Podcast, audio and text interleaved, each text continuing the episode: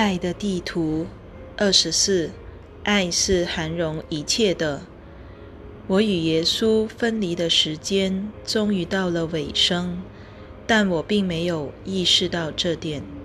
在他离开的这段期间，他是整个人消失的。我并不知道他是要离开两年、四年、八年，或是十二年，但我决心等他。要知道，他在我心目中无可替代。有些人也有过这种经验，就是你曾深爱过一个人，在此经历后，你选择单身，因为你无法想象自己对其他人也会有同样的感觉。这就是我的情况，也是我的决定。对于那些决定不再追求另一段爱情的人来说，情况也是一样。尽管我在那个时代和那个地方所表现的行为与众不同，我永远都有机会追求另一段爱情。有关这一点，我想再说明一下，因为这是非常重要的观念。如果有一个人认为此生只有一个爱人，这其实是一种妄想，没错。当时我的心是处在妄想的状状态，我为了自己所交往的对象，把其他人都排除在外。但实际上是，当一个人认定只有一个对象能够使他产生爱的感觉时，其他所有人便从这个世界消失了。因为这个人的心是封闭的，而一个封闭的心是缺乏爱的。所以说，当时的决定显示出我并不了解爱。我关闭自己，进入一个非常狭隘的空间，只将焦点放在一个人身上。于是我等待，等待，再等待。然而。基于我与耶稣的关系，以及我们注定要共同拥有的那种经验，我的情况又有点不同。他要我等他，但我相信他，因为他的为人以及他的灵性本质与修为，我知道他会回来。我全心全意的相信他会回来。尽管如此。我在那段期间仍是处在封闭的状态。我不是一个开放或快乐的人。我对整个世界关闭自己的心。这就是我在此想要分享的问题。当你只爱一个人时，即使那个人在你身边，他或他成了你的偶像。你崇拜他或他基于一切，这样的你基本上是活在缺乏爱的状态，因为你漠视了世界的其他部分，你忽略其他你所遇见的人，视他们为不如，也就是他们更没有价值，更不值得你花费时间。如果你对某人有这种理想化的印象，那么你可以看出来，你基本上是缺乏爱心的。耶稣的伟大教诲之一，就是同等的爱每个人。对大部分人来说，这似乎是不可能的事。我在那一世的早年时也这么认为。但这个教诲是真理，我们可以将爱带入。与每个人的互动中，我们可以将爱带入与每个人的神圣会晤中，因为这确实是每个人每个相会的本质。每个相会都是神圣的会晤，因为我们是跟神的另一个面相相会，所以。我们必须用这种心态来看待对方。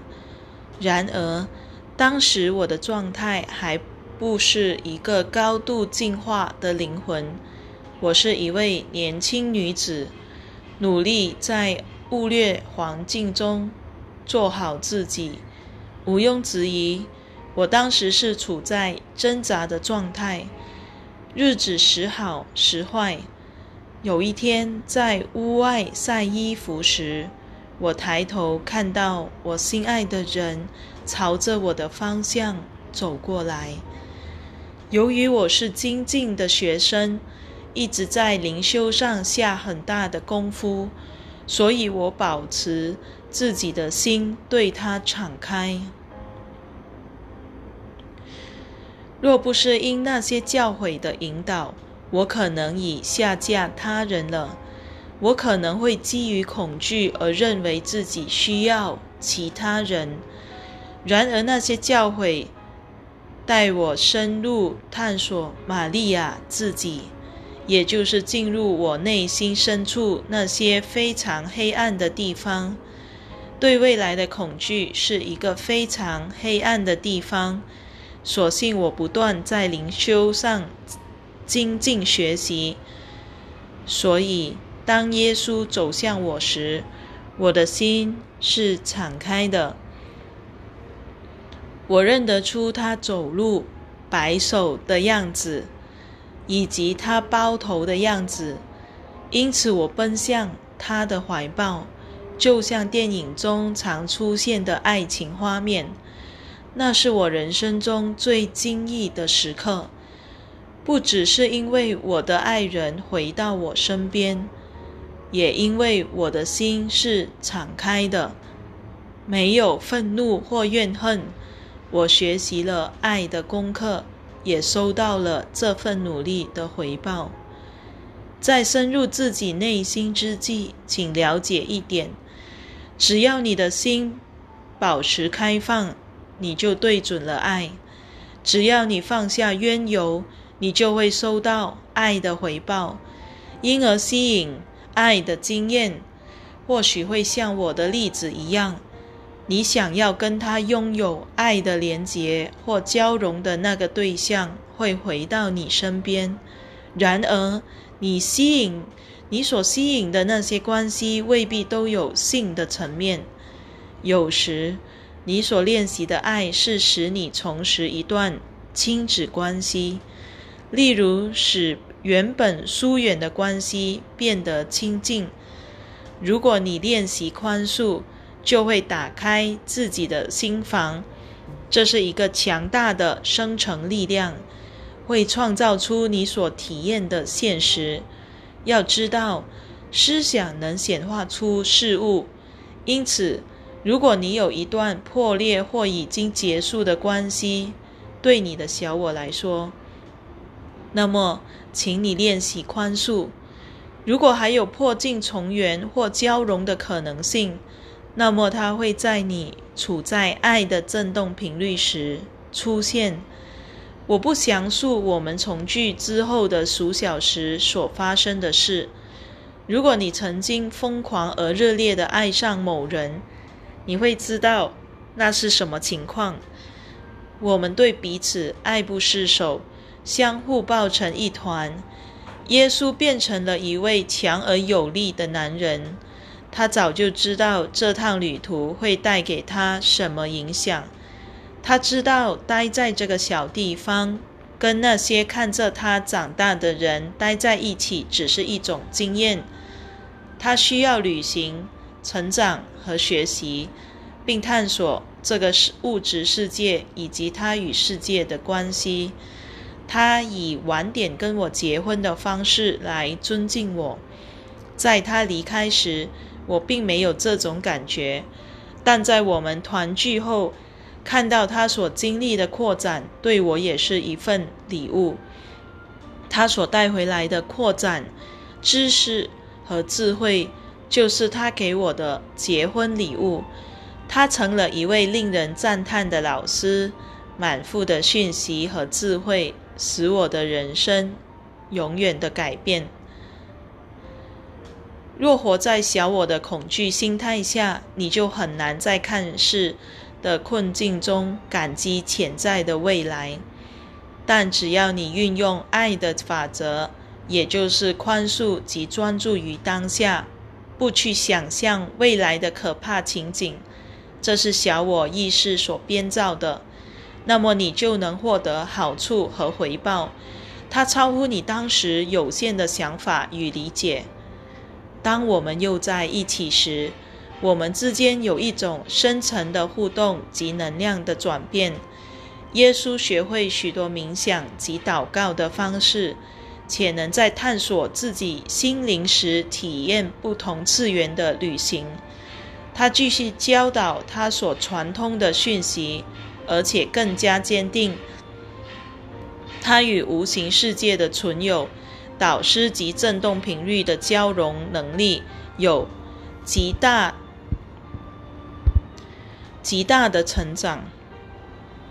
我们每天修炼、分享那些经验、密宗法门和冥想方式，而且经常交谈。这些练习大大的促进了我们之间的结合。我们再度全新的相爱。我们的性关系也转变成更有力量的形式，使我们体验到无上的喜乐与祝福。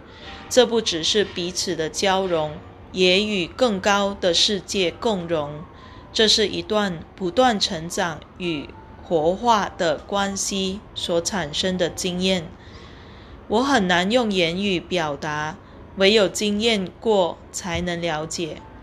然而，不是仅仅数周的练习就能达到这样的成果。要知道，当时耶稣和我已经在一起许多年了，他与圣灵直接相通已有近将近二十年的时间，而我则一直是一位非常虔诚的灵修学生。不断练习才能转化。这些经验不会发生在不熟练的人身上。尽管这些故事引诱着你，你必须从自己目前的位置出发。你必须了解，这些都是过去一些非常潜心的修炼者之经验。如果你想要获得这些经验，你就必须了解这个事实：在西方世界里。你正在经验许多非常低振动频率的事情，诸如化学药物的注射、加工食品、暴力文化及大众媒体。有许多正在发生的事情阻挡你体验那种无上的喜乐。在你阅读本书之际，你可能会感到些许的难过。因为你无法想象过着我们那种方式的生活，你很难转化自己的意识，因此你很难避免自己的行为摄入这类的事物。请了解，你花在大自然的每一刻对你的灵修都有所帮助；你不看电视的每一刻对你的灵修都有所帮助；你花在阅读智慧书籍的每一刻。对你的灵修都有所帮助，请不要漠视这一点。虽然从小我的观点来看，虽然从小我的观点来看，你花在冥想、祷告、探索大自然及学习的每个宁静时光看似在浪费时间，但从我们的观点来看，你显着的提升了自己的振动频率。也大幅的改变了自己。当你花一天的时间这样做时，我们就更容易与你交流。然而，不要只限于周末做这个练习。如果你有工作，请将这个练习带到你的工作的场所。当你做这乏味无趣的工作时，你可以进入冥想状态，借由背诵咒语来帮助自己。并且在同事身上练习宽恕。若你不想待在那种环境，请将爱带入这种环境、这种处境中。这正是耶稣不在那段期间，我独自与母亲相处，辛苦的度过那些年时所做的事。我了解到，我可以因哀叹处境而加深自己的痛苦，也可以展望自己想要的未来。我可以敞开心房，送爱给耶稣，即使我不知道他在何处。你也可以做这样的练习：当你在做日常家务时，可以念诵咒语或慈爱的祷词。想象你做着自己想做的工作，不论是什么工作，你会知道什么工作的。你的导向系统会告诉你，你的热情会告诉你。正向心态能产生影响力。接下来跟耶稣在一起的那两三年是我们最好的时光。我们结了婚，他屈服于传统，因为时间到了，我想要有小孩，且我尽了自己的本分而让他去探险，所以他也尽自己的本分来尊重我的渴望。也就是成为他的妻子。虽然我在社会中没有受到尊敬，因为那时社会不会给予我的东西，但我受到他、他的朋友以及他灵修道上的伙伴之尊敬。我们并不知道即将面临的事情，但我们知道我们会一起拥有深刻的灵修体验。我开始有。某事即将发生的预感，他得到了一个提醒，他的人生将发生巨大转变。当他告诉我那些事情时，我非常紧张，因为我不知道我们的人生会变成什么模样。尽管如此，在一段期间之内，我们尽可能的表现正常。在那之前，我们一直没有表现得正常。因为我们违反了一些规定，且行为不符传统，但是在那个时候，我们服从那些规定。然而，我们在当时的社会里是算晚婚的，这必须，这必会令某些人感到惊讶且私下议论。我们已不再是普通的男人和女人，我们是一对蒙受祝福的神圣夫妻。这是我们的关系的主要部分。外表看来，我们表现得很正常。耶稣从事他的教导，做一些工作来赚钱。我们住在一栋小屋内。我做当时一般妇女做的工作：准备食物、烹饪、种植以及参与一些社交活动。但是在我们的私下生活中，我们是非常专注在灵修的，总是致力于提升自己的振动频率，与圣灵交流及连接彼此。因此，那是我所体验过的最令人愉快的时光。我有过许多的转世经历。但我从目前所在的这个没有时间存在的地方来忆起自己所有的转世经历时，我感觉到耶稣回来的那段期间，我们再度相聚而成为恋人及灵性导师，是我所有的转世人生中最美好的一段时光。这段故事并不是要使你因期望。得到无法拥有的东西而苦恼，而是要启发你提升自己的振动频率，以进入爱的世界，鼓励你去体验一段充满爱的神圣关系。当然，这要先从爱爱你自己开始。在独自一人的那段时间，我看到了自己远离真理的地方。并促使我开始锻炼自己的心灵。现代西方人的心灵，因为受到观念与城市的灌输而非常扭曲，所以也需要做这种锻炼。投身到这个物质世界的每个人都有同样的工作要做，也就是尽可能在每一刻选择爱，除去厌恶自己的想法。当你在批判他人的外表或行为时，请觉察自己。别忘了，你创造了自己在人间的经验，你的振动频率为你将来的经验设定了基调。你与其他人没有两样，只不过是受到自己心灵的专注能力所限制。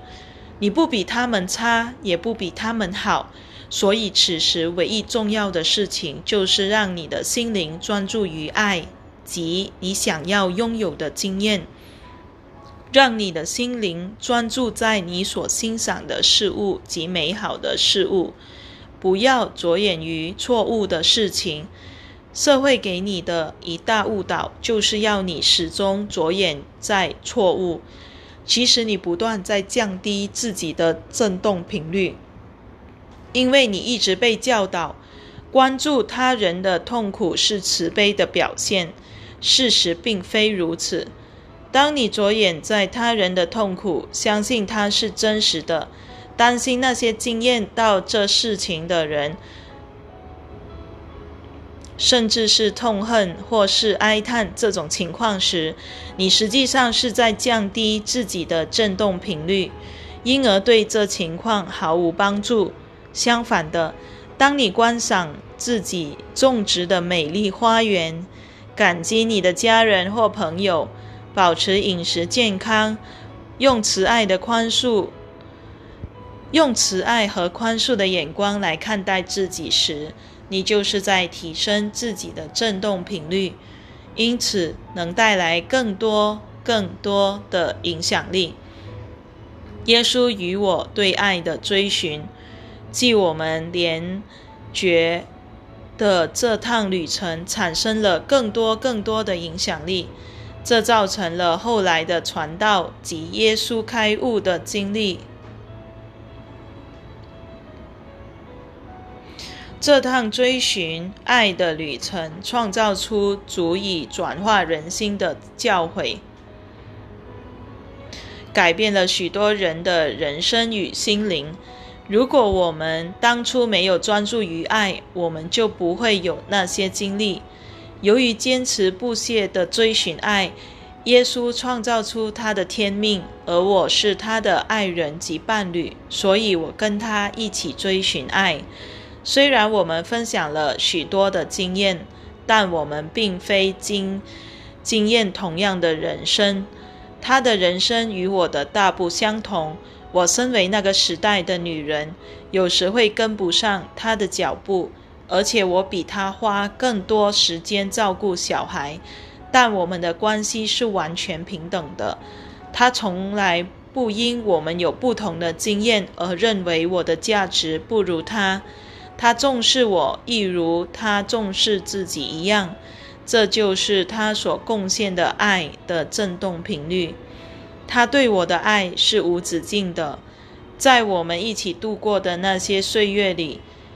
他对我表现出极大的尊敬与同情，正如我说过的，他开悟前的那段期间是我们最美好的时光。他也非常喜爱那段日子，那是我们之间一段非常轻松、宁静且非常美妙的时光。我们在身体与灵性方面的体验，皆非言语所能形容。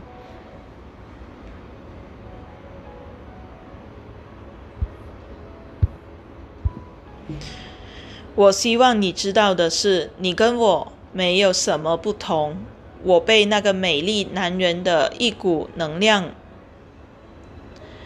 一股能量潮带着走，但我也有自己的工作要做。我必须锻炼自己的心灵，学习看重自己，清除我被灌输的那些错误信念和想法。那是不容易的一件事。过去和现在皆同。这也是我们在此的原因，帮助你在每日的锻炼中爱护自己、尊敬自己，并训练自己的心灵专注在美善、仁慈与宽恕。